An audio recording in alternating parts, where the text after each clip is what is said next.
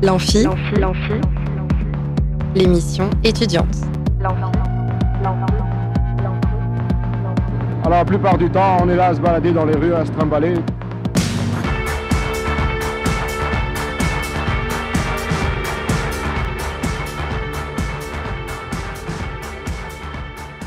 Bonsoir et bienvenue dans l'Amphi, l'émission étudiante sur Radio Alpa. Et de nouveau en direct après une petite semaine de vacances. Pour cette reprise, nous allons vous présenter une licence proposée par l'Université du Mans, la licence gestion de projets structures artistiques et culturelles, parcours, gestion et développement des structures musicales. Et pour la présenter, j'accueille Nicolas Bongrand, responsable de cette licence. Bonjour à vous. Bonjour. Et vous êtes accompagné de deux de vos étudiantes, Émilie Toutin et Mélina euh, Four. Bonjour. Bonjour. Bonjour à vous. Eh bien, on aura droit aussi, bien sûr, euh, en deuxième partie d'émission, à euh, une chronique étudiante d'Ismaël. Et c'est parti tout de suite pour nos invités du jour. Plus on est de fou et plus on rit. Là où ça devient grave, c'est quand on est plus on est de fou et plus on s'emmerde. Nicolas Bongrand, vous êtes donc responsable de la licence professionnelle gestion et développement des structures musicales. Est-ce que vous pouvez commencer par nous expliquer les objectifs de cette licence? Euh, ben, L'objectif de cette licence, en fait, c'est de permettre à des étudiants de Bac plus 3 d'être sensibilisés euh, et formés euh, aux réalités de la filière musicale, alors plus particulièrement la filière des musiques actuelles, et euh, donc cette euh, licence, elle est décomposée sur deux, euh, deux axes forts. Un qui concerne la production phono, donc c'est tout ce qui est la, création de disques, sortie d'albums et tout ça. Et un autre plutôt sur la diffusion. donc c'est le rapport aux salles de concert, aux festivals et le fait de diffuser des groupes sur le, territoire. Et il y a aussi toute une partie culture générale parce que la licence est rattachée à l'UFR d'histoire. Voilà, donc c'est des personnes qui sont, c'est une licence pro, donc le but c'est qu'ils puissent être employés dans le secteur, dans la filière de musique actuelle euh, à, la fin de leur cursus. Alors les compétences sont articulées, euh, enfin les compétences on va dire théoriques sont articulées en trois axes. Il y a la culture professionnelle, la culture technique et la culture artistique. Comment est-ce que ça se distingue exactement? Alors justement, ça c'est l'ancienne plaquette. D'accord. parce que moi j'ai fait une petite modification en arrivant parce qu'il y a dix ans d'histoire de cette licence. Isabelle Andy, qui, qui m'a précédé pendant dix ans, a mis en place un parcours qui a, qui a fait ses preuves. Il y avait beaucoup d'inscrits euh, et tout ça. Pour des raisons conjoncturelles, la licence a été mise en stand-by pendant euh, un an. Et euh, en gros, moi, la seule petite nouveauté que j'ai mise en, place, c'est que j'ai organisé ce parcours, comme je te dis, donc, culture générale, hmm. tout un volet sur la production de phono, phonographique, et un volet sur la diffusion. Donc souvent, voilà, dans le disque, on, produit une œuvre, il faut savoir un peu ce qu'il en est de la propriété intellectuelle, hmm. de ce que c'est qu'accompagner un artiste sur de l'enregistrement, comment fonctionne un label les réseaux de distribution qui ont évolué. Et ensuite, une fois que l'œuvre est produite, alors soit on n'a pas envie de tourner, mais pour pas mal d'artistes, euh, la, scène est devenue un passage incontournable. Et donc là, on veut savoir comment euh, développer un artiste sur scène, ou quand on travaille dans une salle, c'est quoi accueillir euh, hmm. un plateau, la technique, mettre en ligne un spectacle et tout ça. Donc il y a toute une dimension pratique, c'est pas seulement des connaissances théoriques, évidemment. Eh bien, en gros, il y a quand même une partie théorique assez forte. Euh, la mmh. licence est organisée de septembre à février sur des contenus théoriques, avec euh, euh, des, rencontres avec des professionnels, par contre, qui sont sur le terrain, qui, eux, amènent toute une dimension pratique, une connaissance du cadre légal. Et en février, fin, de, fin des apports, et ensuite, nos chers étudiants vont en stage. Mmh. Et parallèlement, il y a des projets tutorés sur lesquels ils peuvent s'exercer à mettre en place soit des événements, soit des stratégies pour un artiste donné. Quoi. Alors on peut peut-être se tourner vers vous, Émilie Toutin et Mélina Four, donc vous êtes deux étudiantes euh, dans cette formation. Euh, qu'est-ce qui vous a attiré dans cette licence? Euh, eh ben moi majoritairement bah, je fais je fais et aime la musique depuis toujours donc comme beaucoup forcément dans la formation et en l'occurrence j'ai assez euh, récemment, au final, euh, découvert la partie euh, plutôt production, accueil d'artistes et surtout déjà accueil de public. Pardon. J'ai commencé en faisant du bénévolat sur différents festivals, des festivals d'art de rue, des festivals de musique actuelle, etc. Et je me suis dit, mais en fait, c'est ça que je veux faire. Parce que je savais que je voulais être dans la musique, mais être dans la musique sur scène, ça demande des sacrifices et ça peut ne pas marcher du jour au lendemain. Mmh. Et, euh, et, en fait, euh, être euh, en backstage, c'est au final encore plus enrichissant et ça permet quand même de voilà d'être dans le milieu de la musique au quotidien et de, de profiter de ça de kiffer. Et vous venez de, de quelle formation d'études à la base? Alors moi, je viens d'une licence LEA. que je voulais faire seulement les deux années, puis intégrer la licence pro, à laquelle j'ai été mise en liste d'attente et au final j'ai pas été prise. Donc j'ai fini ma licence que j'ai obtenue et ensuite pour avoir un dossier plus conséquent pour retenter la licence pro euh, quand elle a réouverte. J'ai fait euh, du coup euh, un service civique de 9 mois l'année dernière dans, dans, ce milieu-là justement. J'étais en assistante administration et production. D'accord. Et, du, et, vous, alors d'ailleurs, je sais même pas, Émilie, Mélina, ou c'est le contraire? Mhm. Émilie, D'accord, Émilie, Mélina. Et du coup, vous, Mélina, pourquoi vous êtes venue dans cette formation? Eh bien moi, je dirais que c'est ben, un petit peu au même titre que Émilie, c'est parce que moi je suis passionnée de musique depuis ma plus tendre enfance. Euh, j'ai commencé à pratiquer la musique assez tard, on va dire, entre gros guillemets, parce que j'ai commencé euh, au niveau du Covid. Donc je, me suis mise à la guitare. Et euh, en fait, c'était aussi par curiosité, parce que je me disais, mais qu'est-ce qui se passe en fait? Qu'est-ce qu'ils font les gens derrière chaque disque, derrière chaque musique Qu'est-ce qui se passe? C'est quoi le cheminement pour qu'on arrive à un produit fini, en fait? Hmm. Et du coup, toute cette curiosité m'a amené à me renseigner un petit peu sur ce qui existait, ma foi, en termes de formation. Et euh, mon prof d'éco-gestion de licence m'a parlé de cette licence GDSM à laquelle j'avais voulu postuler, mais effectivement, c'était l'année où elle était en stand-by, comme, a dit, hmm. comme a dit Nicolas. Donc euh, j'ai repostulé pour cette année. Et me voilà finalement. Donc c'est marrant, vous pratiquez toutes les deux la musique. Est-ce que c'est euh, est -ce c'est nécessaire de pratiquer la musique pour être inscrit dans la formation? Non, non, pas nécessairement. Je pense qu'il doit y avoir les un tiers de personnes qui ont une pratique musicale, c'est assez hmm. varié crois même qu'à une époque, il y avait euh, responsable pédagogique qui disait non, mais il faut éviter des gens qui soient trop euh, dans la musique parce que nous, on cherche des gens qui seront à côté des musiciens. Voilà, moi, il se trouve que je suis moi-même musicien, donc euh, euh, il y a toute une évolution. À, une époque, le métier était très, très. Il y avait une répartition des tâches quasi taylorienne, quoi. Il y mm. avait des, gens qui écrivaient pour des artistes interprètes, des labels bien installés, tout un réseau qui, qui, a fonctionné des années. On sait très bien que toute l'évolution numérique a bousculé ça, et aujourd'hui des institutions parlent de l'artiste entrepreneur. Mm. Donc des gens ont une vision, ils peuvent être artistes et avoir une vision entrepreneuriale de leur projet. Donc moi, j'ai pas de, de, de, rejet de base sur une personne qui a une pratique. Par contre, bah, il y a une motivation, il faut être capable de d'avaler du cadre légal, mm. euh, des questions de contrat, euh, de, la méthodologie de travail et tout ça. Mais ça, c'est dans les corps de tout le monde quand il y a la, passion et l'envie, quoi. Mais c'est vrai que quand on s'intéresse à la musique, euh, très souvent, en fait, on est soit musicien, en fait, ou en tout cas, on essaie de pratiquer un peu. Donc c'est pas si étonnant en fait de trouver euh, des musiciens dans les profils étudiants de cette licence. Euh, et alors, est-ce que vous avez déjà une idée de, vos projets professionnels, Émilie Toutin et Méline Nafour Un petit peu, vous en avez parlé déjà?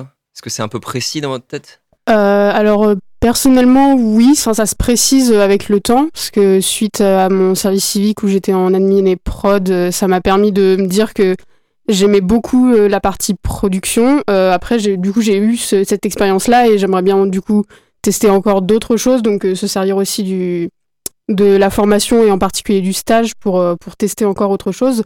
Parce que j'ai aussi euh, un, attrait pas mal tourné vers la technique.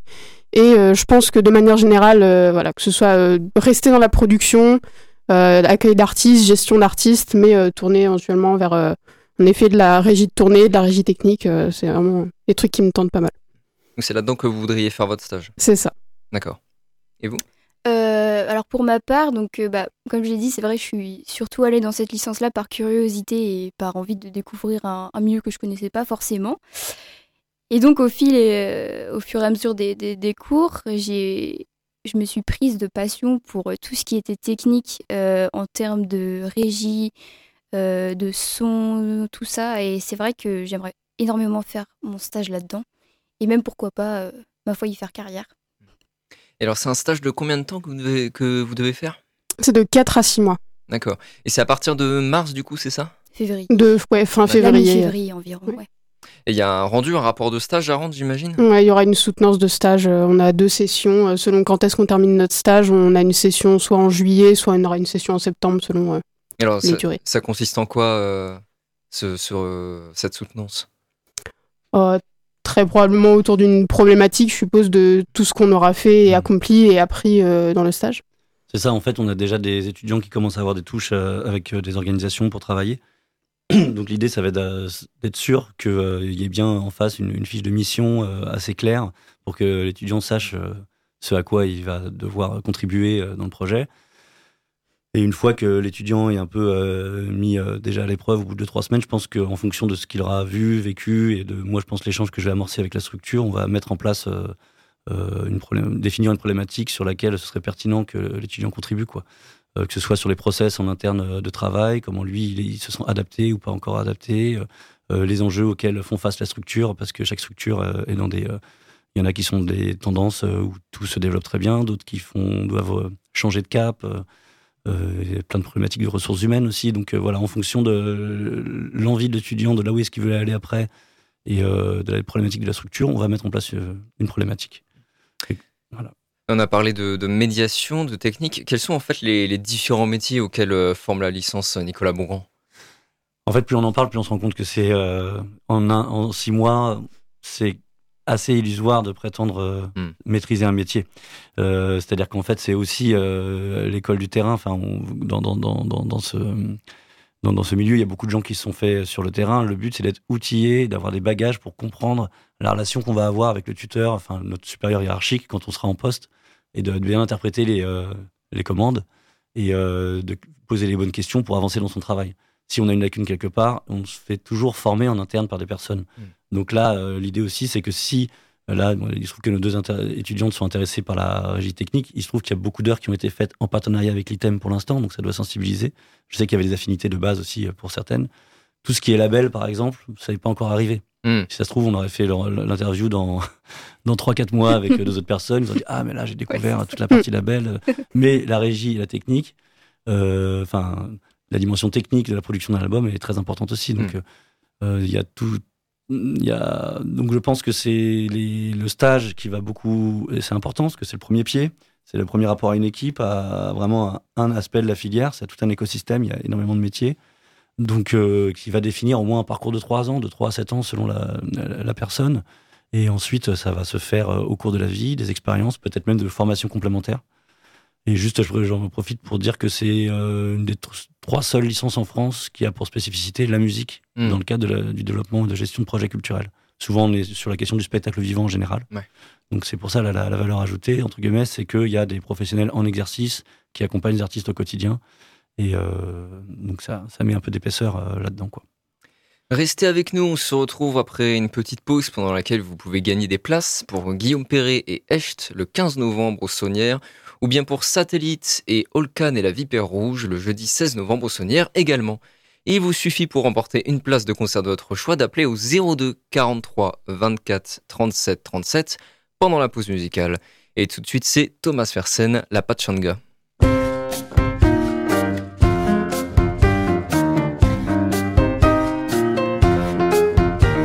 Le dos en marmelade et les reins en compote les vertèbres en salade, j'ai sonné à la porte de la femme géante qui sait manipuler les bras articulés et les chaises pliantes.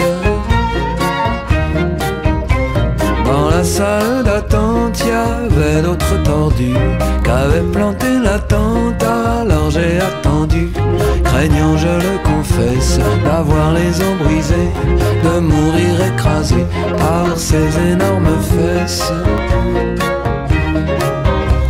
Et puis ce fut mon tour, le sort avait permis que ça tombe le jour, le jour où j'avais mis un caleçon fantaisie que l'on m'avait offert pour mon anniversaire. Le sort avait choisi joli cocotier planté sur une plage, sous un ciel incendié, vierge de nuages. Et la femme géante m'a serré dans ses bras, et nous avons dansé.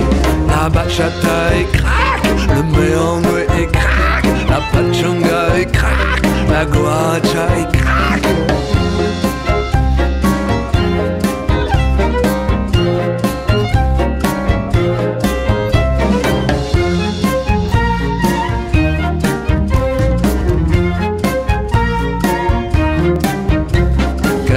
Pour les yeux que ce tableau charmant.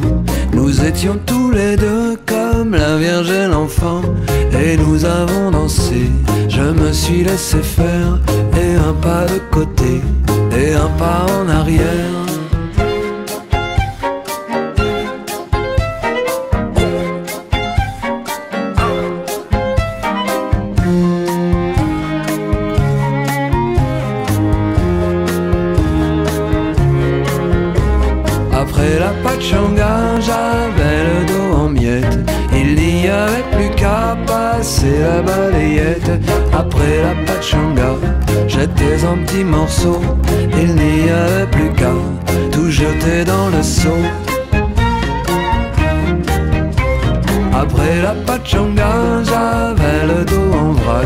Il n'y avait plus qu'à tout mettre dans un sac.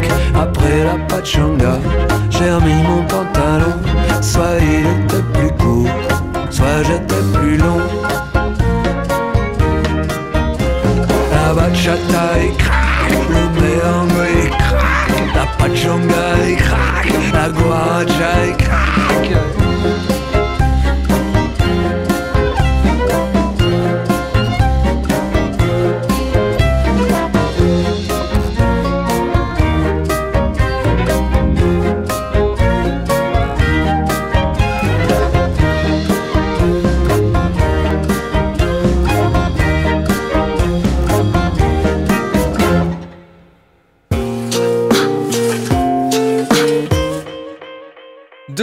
Dans l'amphi, je suis toujours avec Nicolas Bongrand et deux de ses étudiantes de licence professionnelle gestion et développement des structures musicales.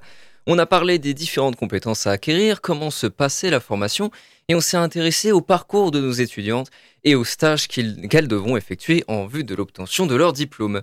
Euh, d'ailleurs, quelles sont les conditions pour obtenir son, diplôme de licence gestion et développement des structures musicales, Nicolas Bongrand? Euh, Les conditions, en gros, euh, le, plus important, c'est le stage. C'est vraiment sur ça qu'il y, a un gros coefficient d'évaluation. Ensuite, on a les projets tutorés aussi qui, euh, qui sont des, travaux en équipe euh, qui sont en train de en cours d'élaboration en ce moment. Et euh, après, il y a tous les tous les contenus. Bah, il y a des évaluations sur chaque sur chaque UE, quoi. Comme je vous ai dit, sur la production phono, sur la diffusion et la culture générale. Donc voilà, tout ça réuni, ça crée. mais on va dire que la majorité, c'est le stage, projet tutoré et voilà, dans ce sens-là. Je me tourne à nouveau vers vous, Émilie et Mélina. Comment se passe votre année pour l'instant? Oh bah, Moi, euh, franchement, c'est un bonheur. Euh, déjà, en termes de, richesse de cours, c'est vraiment quelque chose qui est, entraînant, qui est intéressant. Et euh, qui plus est, on est une promo qui s'entend à merveille, donc c'est une cohésion qui est vraiment hyper agréable. Et c'est toujours un plaisir de venir en cours, tant intellectuellement que qu'en termes de relations humaines, quoi. Ouais, c'est ça. C'est, on a vraiment un lien qui s'est créé assez naturellement du fait qu'on soit 15, quoi. C'est vraiment une petite famille. c'est, c'est, génial. On a très vite euh, tissé des liens. Euh, c'est tout bête, mais moi qui est un peu timide, euh, dès le premier soir, enfin, on a, on a fait, on a eu la, première journée de cours. Dès le premier soir, on allait faire connaissance, en allant boire un verre tous ensemble. Enfin, c'était hum, quelque chose que auparavant dans des études j'avais jamais eu et dans lesquelles je me suis jamais sentie aussi bien dans des études, bien que j'ai juste une licence derrière moi. Euh, pendant mes trois ans de licence LEA, bah, je restais par, un peu par dépit et par passion des langues, parce que j'ai surtout une grosse passion aussi des, langues étrangères, mais euh, il y avait ouais il y avait un côté euh, je restais histoire d'avoir la, licence et heureusement qu'il y a eu la licence pro aussi qui m'a motivé à, terminer ce, diplôme là pour me dire bon, derrière je vais atteindre la licence pro qui me plaît tant et dans laquelle je veux vraiment être. Donc là c'est juste un bonheur de venir en cours à chaque fois et parce que quelles sont les conditions pour pouvoir accéder à cette licence, euh, Nicolas Bongrand? Euh, ben, il faut euh, il faut avoir un diplôme, enfin un bac plus 2, tout simplement. Et ensuite, nous on regarde un peu ben, les expériences. soit il y a déjà un parcours dans la musique, soit il y a déjà des expériences de bénévolat, de service civique, évidemment. De, voilà, il faut qu'il y ait un intérêt manifeste. La lettre de motivation est, assez importante aussi, qu'on sente qu'on n'est pas juste en train de, de recracher ce qu'on a vu à droite à gauche, mais qu'il y a, y a un intérêt soit une curiosité, soit une expérience qu'on veut creuser. Sur la réouverture, on n'a pas été euh, assailli de candidatures non plus, comme il y a pu, euh, ça a pu être le cas des, des années où il y avait vraiment beaucoup, beaucoup de candidatures, il y avait des processus beaucoup plus sélectifs. Mmh. Euh, là, on était assez ouvert. Moi, j'ai regardé tout et il y avait quand même. moi, je vois des personnes qui sont là. tout le monde est encore là. Enfin, deux mois mmh. après, tout le monde est encore assidu au cours. Donc, non, voilà. Moi, je pense qu'il y a une motivation, une assiduité, un intérêt à voir ben, ce que qu'ont très bien exprimé les deux étudiantes, l'envers du décor en fait euh, de la musique. Donc euh, voilà, mais euh, donc pas de rejet si une personne a une pratique musicale. Mm. Il y a des gens qui viennent du commerce international, d'autres du droit.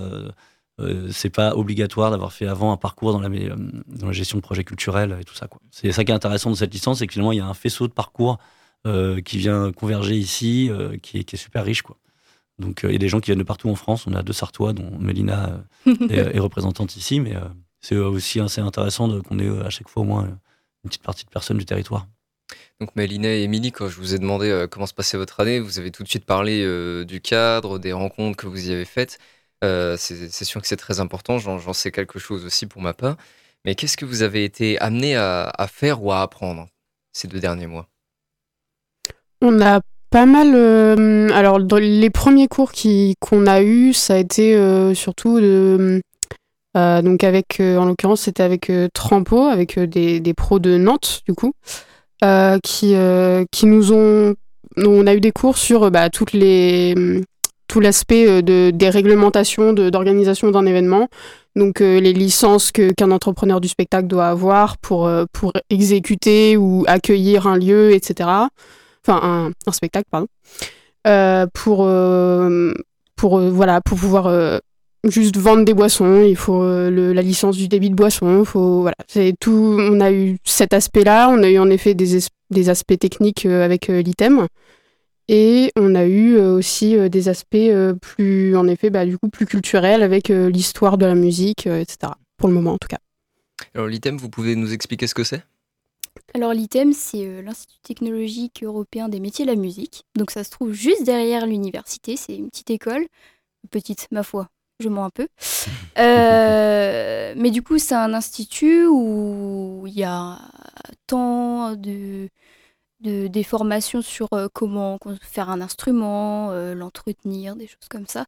Ou alors des choses un peu plus, je dirais, entre gros guillemets, théoriques. Ce que nous, par exemple, on va faire tout ce qui va être technique son, comment bien faire ses jeux de lumière sur scène, bien lire une fiche technique, un rider des choses comme ça. C'est euh, intéressant en fait finalement, parce que c'est ce qu'on fait.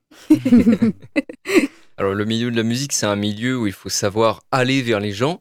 Euh, il y a des timides parmi vous, hein, vous l'avez dit tout à l'heure. Oh. Est-ce que vous pensez que cette formation elle va aussi vous, apporter ça, c'est-à-dire une, plus grande facilité dans vos rapports socio-professionnels ah oui, complètement. Et euh, de manière générale, je le pense en voyant les différents caractères de la formation des différentes personnes.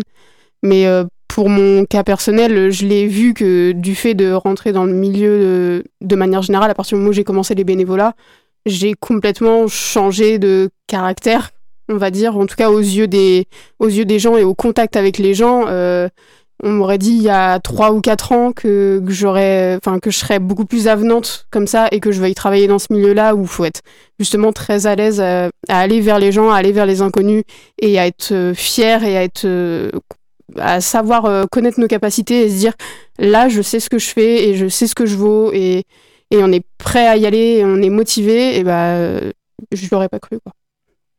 C'est des personnalités diverses que vous voyez arriver dans la formation, Nicolas Bongrand? Oh oui, oui, c'est très touchant ce que vous dites, mes, mes chers. non, non, mais bah, complètement. C'est moi, il se trouve qu'auparavant, je travaillais à, à Superformat, donc euh, la SMAC du Mans, en tant que chargé d'accompagnement.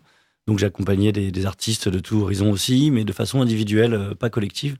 Là, c'est euh, donc j'ai toujours été intéressé de manière parce que bah, la matière humaine, on va dire, de voir les différents profils avec différentes questions euh, et euh, bah, différents bagages, quoi.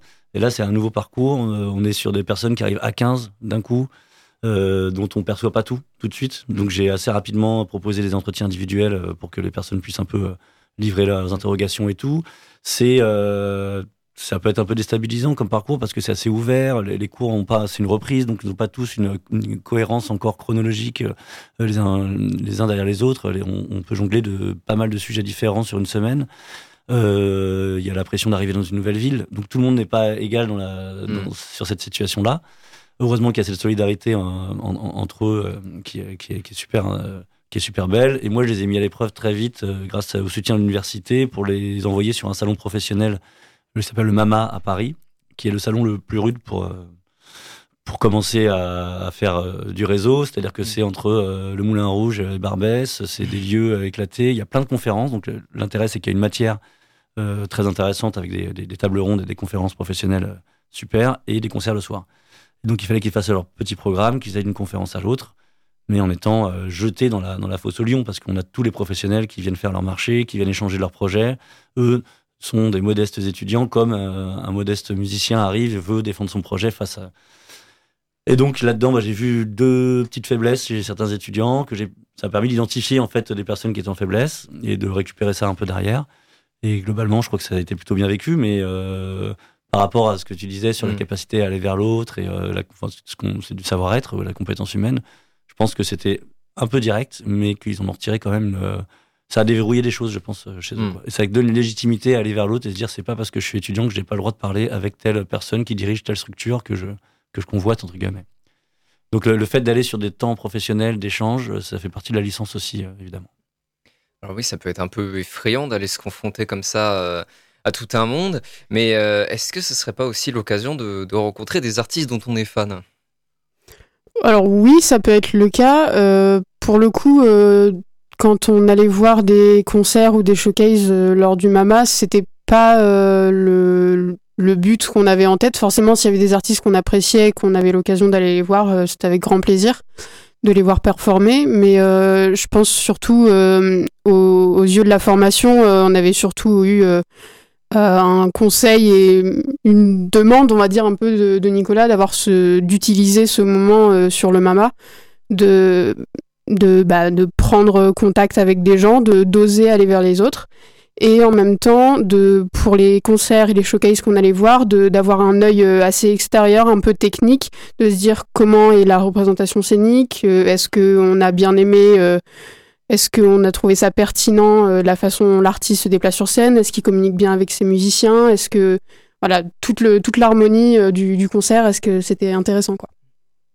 Du coup, pendant votre stage, vous aurez peut-être l'occasion d'en, croiser de nombreux des artistes finalement. Moi, j'avoue que euh, je compte beaucoup dessus. Bon, je m'attends bien à ne pas rencontrer Madonna, hein. mais effectivement, pourquoi pas côtoyer des artistes qui ont un nom ou pas un nom et de voir eux leur ressenti en tant qu'artiste sur scène, comment ça se passe, comment ils le vivent surtout, parce que euh, ça reste un milieu qui reste euh, spécifique, disons. Hmm. Euh, et, les professionnels qui viennent nous voir aussi, quand même mettre en garde les, les étudiants et étudiantes sur le fait que voilà, c'est pas des artistes que vous adorez, mais vous êtes sur une posture professionnelle. Ah bah, on pas fan face à un artiste qu'on accompagne. Ils sont amenés à faire du bénévolat au bebop, par exemple. On les remercie au passage d'accueillir certaines personnes, mais voilà, il faut, s'il y a une mise en garde, ça n'empêche pas d'être admiratif et d'être au service dans le cadre de sa mission et hors de la mission de faire le fan s'il faut, mais dans le cadre des missions qui sont les leurs, il faut qu'il reste professionnel. Alors Nicolas Beaugrand, est-ce que la licence Pro Gestion et Développement des structures musicales entretient des partenariats avec certaines structures du Mans? Mmh. Et d'ailleurs, je vais dire qu'on dit GDSM si ça peut t'aider pour les, prochaines prises de parole. parce que bien. la radio, j'essaie de répéter au cas où il y a des gens qui arrivent en cours, mais c'est très loin à dire. Ouais. On se casse moins la tête. Bravo. Je te jure. Euh, oui, bah alors moi, c'était justement dans les projets tutorés, il y, a, il y, a, il y avait euh, historiquement euh, pas mal de projets déjà identifiés, euh, dont vous avez dû entendre parler, Eclipse Festival, Micro Sillon et tout ça. c'était donc en lien avec Eve et des acteurs locaux.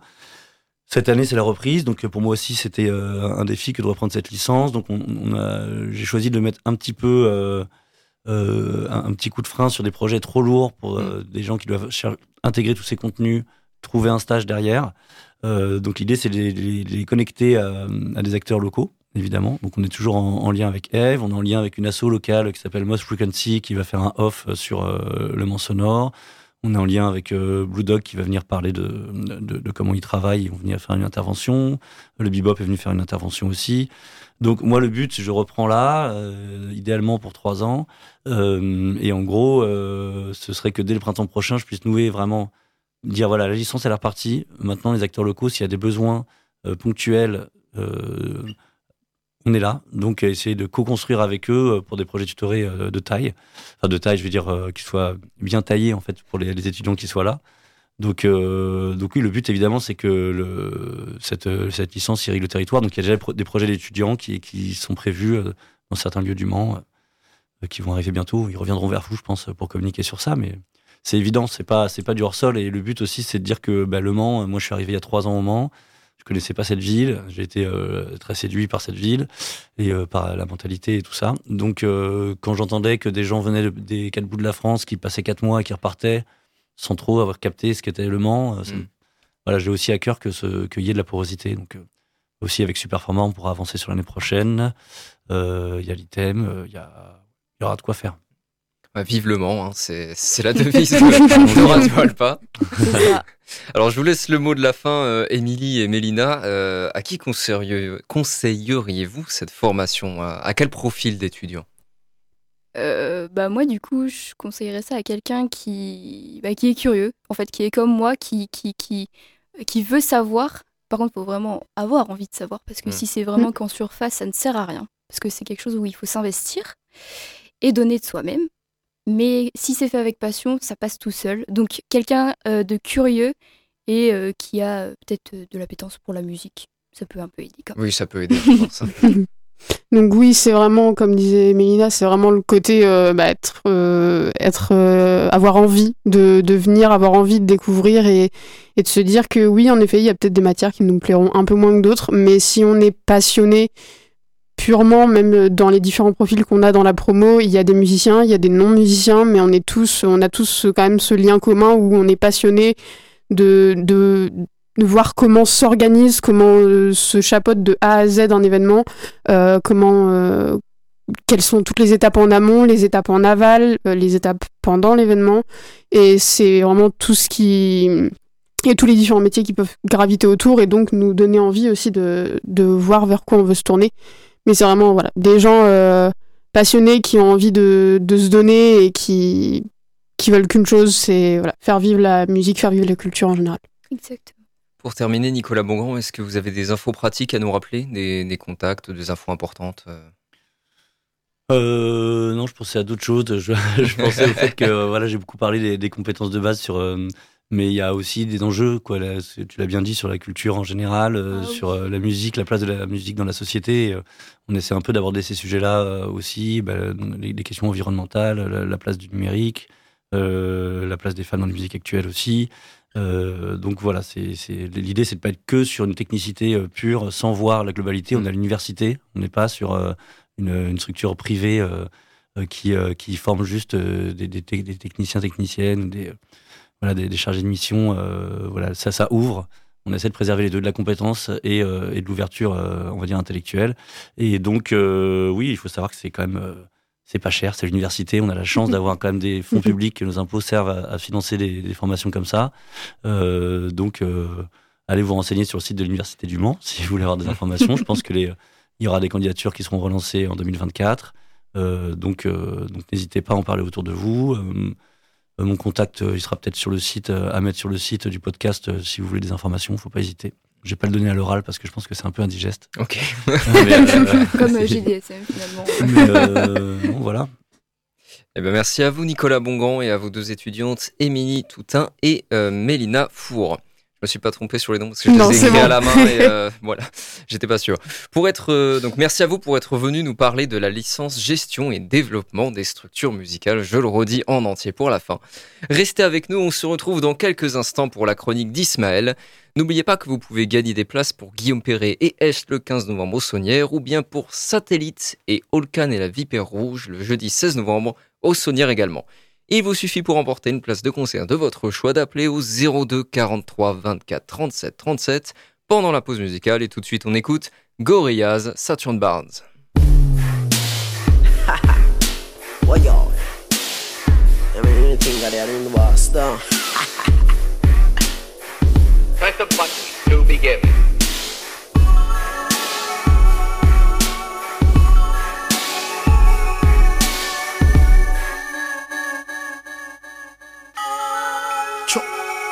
All my life, me ever have my gun, so me have to move sharp like me knife.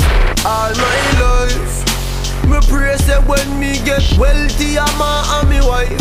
All my life, this system force me to be a killer just like Rodney Price.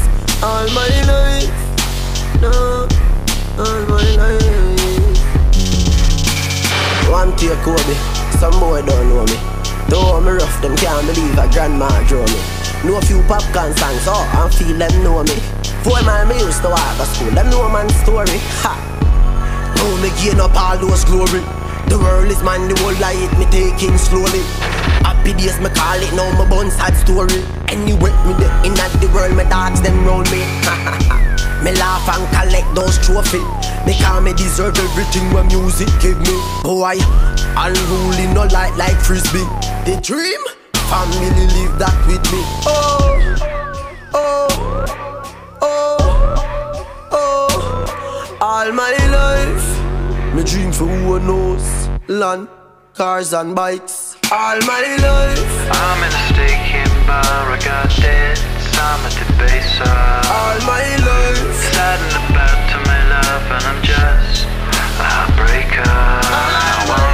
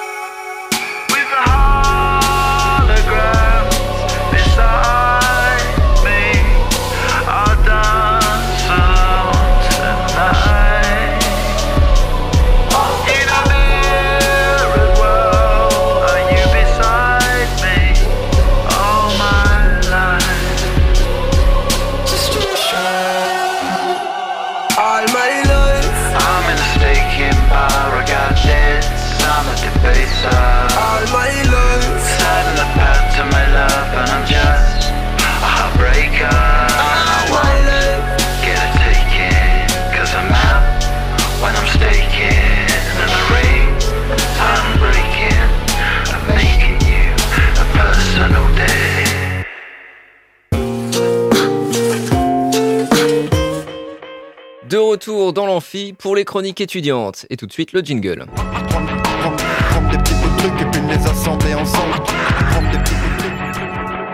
Et on est avec Ismaël. Salut Ismaël. Bonjour. Alors de quoi vas-tu nous parler aujourd'hui? Aujourd'hui, je vais vous parler des violences policières. Eh ben on t'écoute, c'est parti.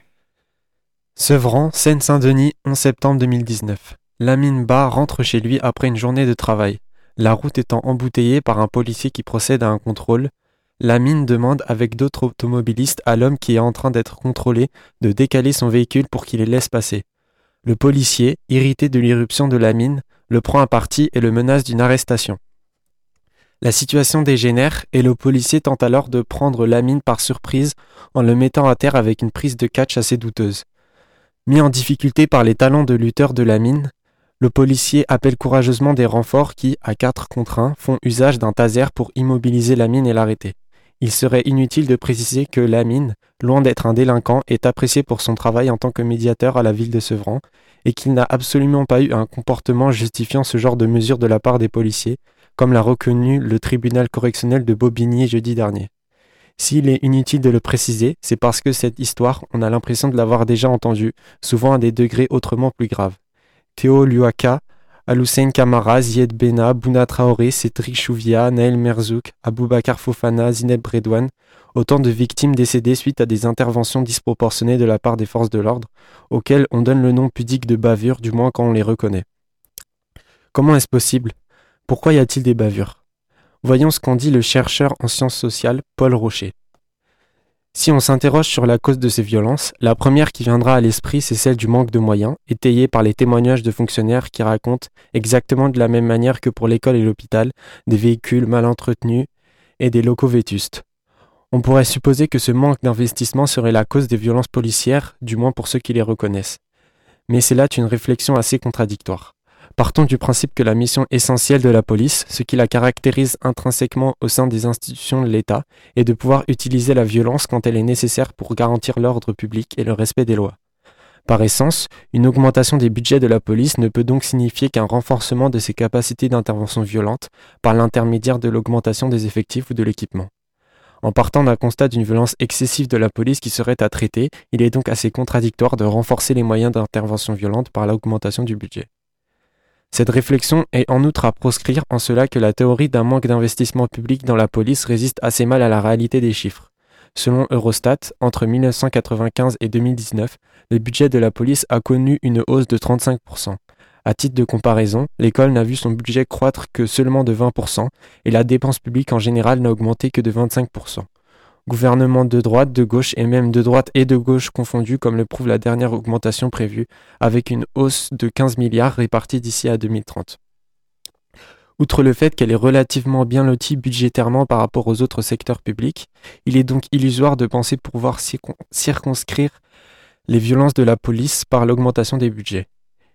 Ayant mis un pied dans l'étude de l'appareil policier sous l'angle de l'économie politique, on peut même trouver quelques éléments de réponse à notre interrogation originale, mais pas dans le sens opposé. En effet, cette attention toute particulière de l'État pour les budgets policiers se matérialise logiquement par une augmentation de la capacité violente d'intervention qu'on peut diviser en deux domaines. Le premier est l'augmentation des effectifs, qui ont atteint un niveau inédit ces dernières années avec un nombre de policiers par habitant plus élevé qu'une dictature policière comme l'Allemagne de l'Est en 1962.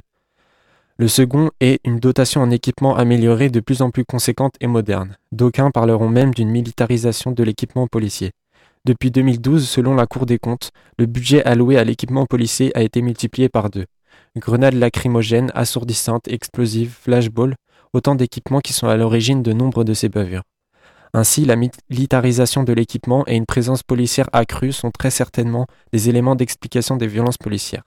Il ne suffit cependant pas à comprendre comment les bavures sont rendues possibles, à l'image de celle dont a été victime Lamine Ba. Un autre puissant ressort est la place que prend l'institution policière au sein de la société, la métaphore la plus appropriée étant celle de la forteresse assiégée. Historiquement, la police a été construite comme une institution concentrant à la fois l'emploi de la force et sa régulation, qui était auparavant disséminée entre plusieurs institutions.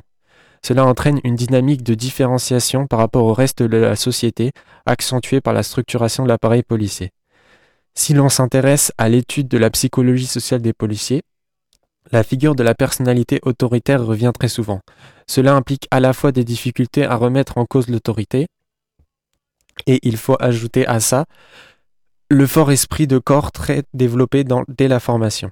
Les policiers cultivent en effet une forte solidarité horizontale. Il n'est pas rare d'entendre d'ailleurs parler de la police comme d'une grande famille. Si cet esprit de corps est un atout quand il s'agit de maintenir à flot le moral des policiers, il devient très problématique pour l'autorégulation de l'appareil.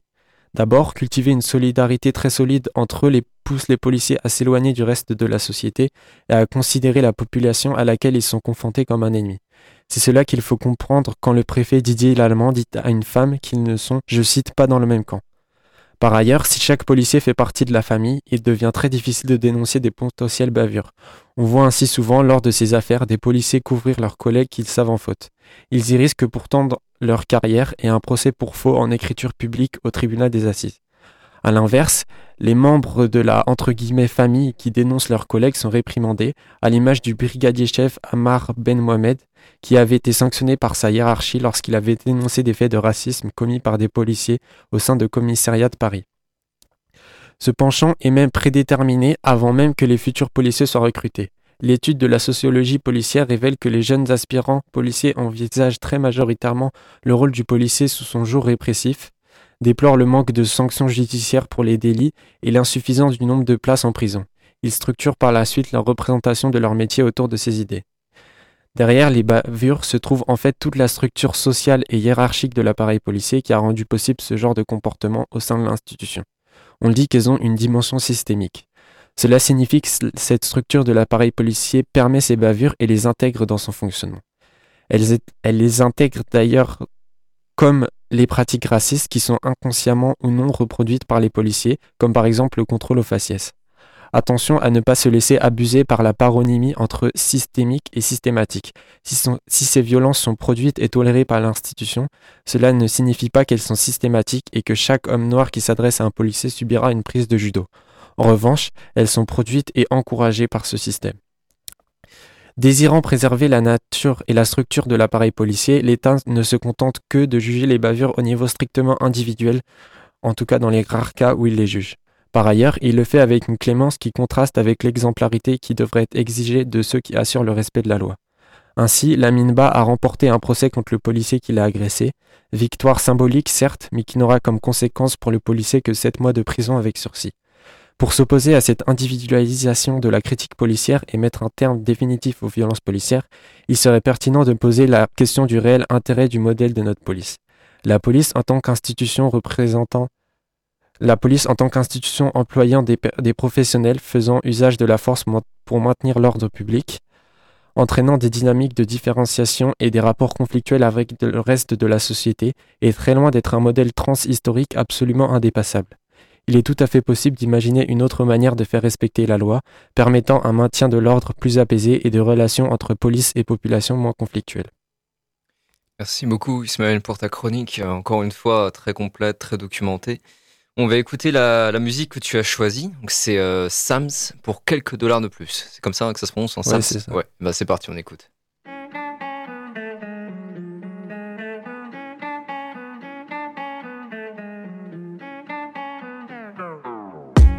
Puisque la vie n'est remplie que de tarba, que ces jeunes en bas des blocs qui sont complets, se croient au-dessus des lois.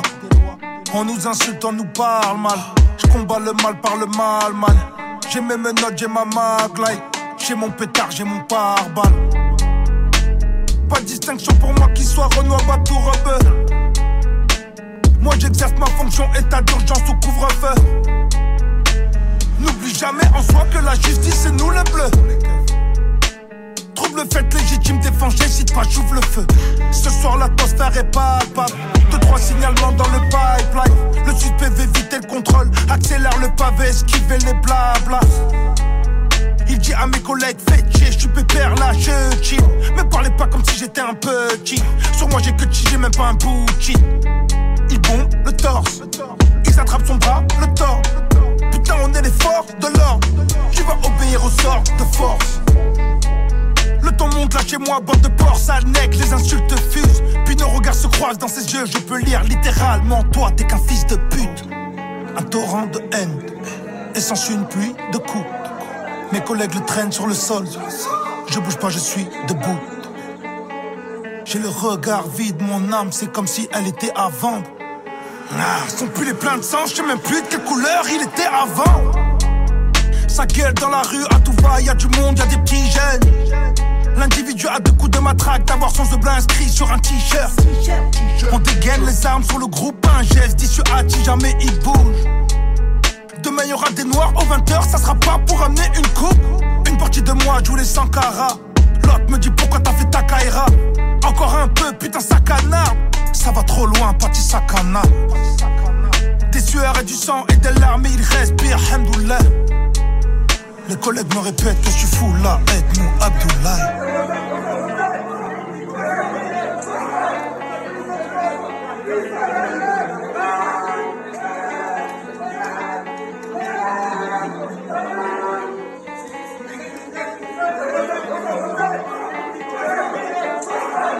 Je suis insulté-moi là, ça pour poigner de dollars. D'autorité on abuse, pour quelques dollars de plus quelques dollars de plus. Pour quelques dollars de plus. Violence, délinquance, dollars. Tout ça pour poigner de dollars. Crois pas tout ça nous amuse. C'est quelques dollars de plus. Pour quelques dollars de plus. Quelques dollars de plus. Les gens de tous horizons étaient absolument unanimes. Il faut que la police tire à balles réelles dans ces cas-là. Ah bah si, vous avez un guet-apens de 100 barbares qui prend, qui oui, il faut que la police puisse, la police américaine aurait tiré à balles réelles pour bien... Sur vous donc, mais sur toi. Sur toi. Sur toi. Vendu À défense On va à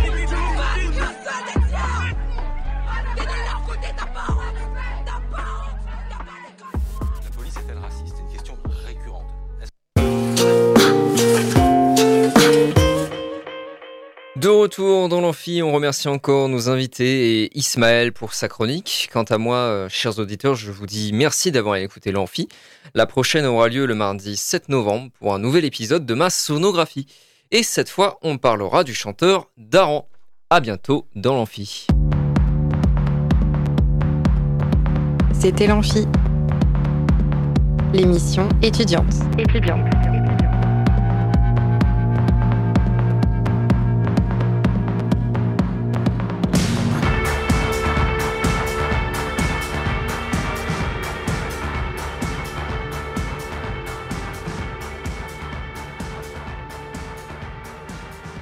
Radio Alpa, l'alternative.